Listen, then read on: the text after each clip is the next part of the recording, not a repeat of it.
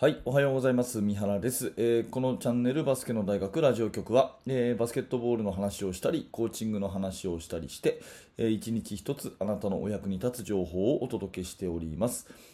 はい、えー本日は4月19日月曜日、また新しい1週間が始まりますね。皆様、元気にお過ごしでしょうか？えー昨日は全国的に快晴で、えー非常にね、いい天気だったと思うんですけれども、まあね、えーもう春の陽気がだんだんと、えー定着してきたかなという今日この頃ですが、皆様体調など崩されていないでしょうか？えー私はとても元気でね、昨日に引き続きちょっと声が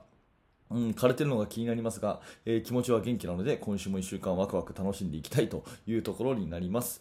えーさて、今日の話は何かっていうとですね、ドリブル使うときとダメなときということで、まあ、ドリブルっていうのは、あの、すごく使える武器でもあれば、えーまあ、チームプレーを崩してしまう、えー毒にもなるというようなね、えー毒にも薬にもなるというような、えー使い方になるわけですけれども、まあ、試合をね、やればね、いつも思うのはやっぱりドリブルの使い方が大事だな。そして、えドリブルを使ってうまくいった時より、え使わないあ、使ってミスした方のがね、え使うことによってミスをしちゃったっていうことの方が、え多いのがドリブルだなっていうふうに私はいつも思うんですね。で今日はそれをもうちょっと深掘りしてですね、えこんな時に使うべきだっていう3つと、えこんな時は使っちゃダメだよねっていう3つをですね、紹介したいと思います。えまずですね、ドリブルを使うべき時の3つは、1つ目がアタックする時、ね。え2つ目がアングル、角度を変える時、えそして3つ目が、えトラブルから逃げる時ということで、この3つをまずはお話をしていきますね。え1つ目はアタックをする時、これはボールを運んできたりとか、あとはね、1対1で相手を抜いて、えドリブルシュートに持ち込むとかね、えそういう時に使うわけですね。まあ、目の前が空いていて、誰もいなくて、そこの直線を自分が進める時というような、そんなイメージでですね、とにかくリングにボールを運ぶ時のためにドリブルを使うということが1つ目のアタックということになります。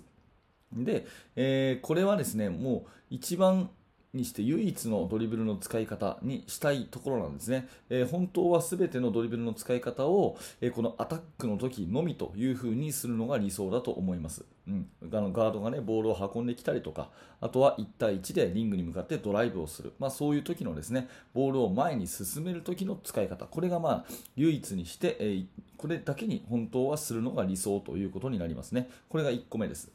で2つ目はアングルを変えるということで少しねちょっとだけポジションをドリブルによって移動した方がパスの角度が良くなる。そんな時にですね使うわけですね、まあ、スペーシングっていう言葉がね皆さんご存知だと思いますけど適切な立ち位置ってあるじゃないですか。その立ち位置にほんのちょっと自分の立ち位置がずれてるという時にドリブルを1つ2つついて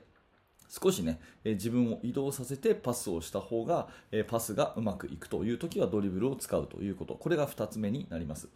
えーそして3つ目はですねトラブルの回避、まあ、ディフェンス2人にこう囲まれた時とかですね。仕方なく一旦逃げるという時にドリブルを使うということになりますね、うん、でこの順番1つ目がアタック2つ目がアングルを変える。3つ目がトラブルの回避ということですけどこの順番にも意味があってですね、えー最初に言ったようにアタックっていうのが一番理想的な使い方。でアングルっていうのはまあ使ってもいいけどなければない方がいいよねっていうのがアングル。でトラブル回避はなるべくこれはしたくないっていうそんな使い方の中でも順位があるということをまず覚えておいてください、えードリブルを使うべき時っていうのは1つ目がアタック。そして2つ目がアングルを変える。で3つ目がトラブルを回避、逃げるという使い方ですね。使うにしたらこの3つのどれかに当てはまってないとドリブルは使っちゃダメだということになります。うん。まあなりますっていうか私はそう思ってますということですね。えー皆さんの考えはいかがでしょうか。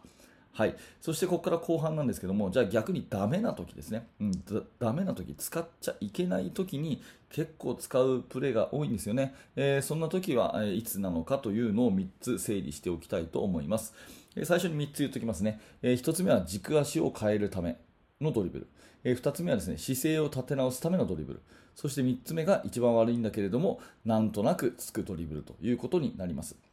うんまあ、これはね、えー、一つずつお話ししていきます。まず一つ目はですね、軸足を変えるということですね。えー、例えば、右、左でストップしました。ボールをキャッチするときに、右、左でタン、タンとストップしたらですね、まあ、当然のことながら、右足を軸足にして、もう動かせないですよね。ただ、プレー的に、特にまシュートに行くときにですね、えー、これを一歩あの踏み込みたいというときは、ドリブルを一つつけば、ルール上は OK ということになります。まあ、特にポストプレーとかでね、えゴール下リンググ周りのところで、えポストのプレーのために1個ドリブルを作っていうのは、まあ、こういうような、え意味合いが強いですね。うんまあ、使っちゃいけない時っていう時で、えー、考えると、まあ、使っていい場面もあるんですけれどもそれがねその一歩がワンドリブルがすごく使えるって時ももちろんあるんですけれどもなるべくねこういう軸足をあの変えなきゃいけないようなパスの受け方をなるべくしないってことが大事だと思います。なのでこれはどっちかっていうと使っちゃいけない方に入れさせてもらいました。1つ目はね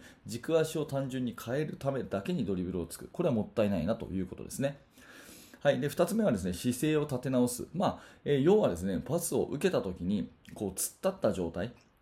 すごく姿勢が悪いあのバランスが悪いときにおっとっとってなって1回ドリブルつくというこの悪い癖を持っている選手はですね意外と多いと思います。でこのドリブルは本当に無駄なので、えー、まあそのドリブルは絶対ついちゃだめだよねということですね。ボールを受けた時にもう膝が曲がっていわゆるトリプルスレッドの姿勢になれればいいんだけどもなんとなくパスを受けてねで姿勢が高いからそれをしゃがむためにドリブルをつくなんとなくつくっていうそういうドリブルのつき方これは本当に悪い癖なんで、えー、直してあげてください、えー、そしてもう最後がですねこれがもう最悪というか一番やっちゃいけないんだけど何も考えないでとりあえずドリブルと。うん、これがですね、え一番良くないわけですね。うん、だから、あのー、ドリブルっていうのは本当に使い道を意識して使うってことが大事で、えー、まあ、ドリブルをし始めたらですね、終わった時のプレーがイメージできてないとダメなんですね。うん、ここ大事なんでもう一回言いますけど、ドリブルをし始めたら終わった時のイメージができてないとダメなんですよ。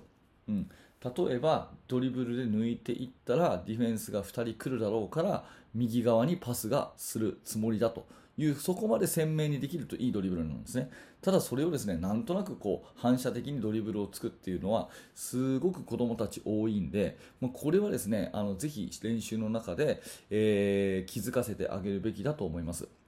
うん、ドリブルの使い方としてね、えー、使うべきではないドリブルということで使っちゃだめな時の3つは、えー、1つ目が軸足を変えるため。ね、2つ目は姿勢を立て直すため、え3つ目はなんとなくつくということでですね、えまあ、この辺のところをちゃんと整理してですね今のドリブルどうだったっていうような問いかけを選手にしてあげると、えドリブルの質も上がるかなというふに思います、まあ、根本的にはパスの方がドリブルよりも速いわけですよね。パスの方がドリブルよりも速いわけですよね。だから基本的にパスが多くなれば、えディフェンスは守りにくい。どんなに相手の方が足が速くてもねボールより速くは走れませんからパスをたくさん回せばディフェンスの方は守りにくいと。ただ、えドリブルっていうのは走るよりも遅いわけですからディフェンスからすると本来は簡単なんですよね。うん、ドリブルもちろん最後はレイアップシュートに行くとかねいう時は絶対ドリブル必要なんだけどその前の段階でたくさんついちゃうと結構ダメだしあのその時にミスが増えるよということですね。ぜひ自分のチームのあの試合とかを振り返っていただいて、えドリブルの使い方がどうなのかなっていうのを見ていただけると、え面白いかなと思ってお話をさせていただきました。参考にしていただければ幸いです、え本日のテーマはドリブルの使う時とダメな時というお話です。はい、ありがとうございました、えー、このチャンネルバスケの大学ラジオ局は毎朝7時、こんな調子でですね、バスケットの話とかコーチングの話をさせていただいております。もし、えーえー、少しでもお役に立ったということであれば、チャンネル登録のボタン、そして、え、高評価のボタンですね、よろしくお願いいたします。え、最後にお知らせを1点させてください、え、バスケの大学研究室というものがあります。こちらではですね最新のチーム作りについて、え、私が考えていることをですね、え元にあれやこれやと情報交換をするそんな場になっております、えもし興味のある方は説明欄から覗いてみてください。はい、え本日も最後までありがとうございました。三原学でした。それではまた。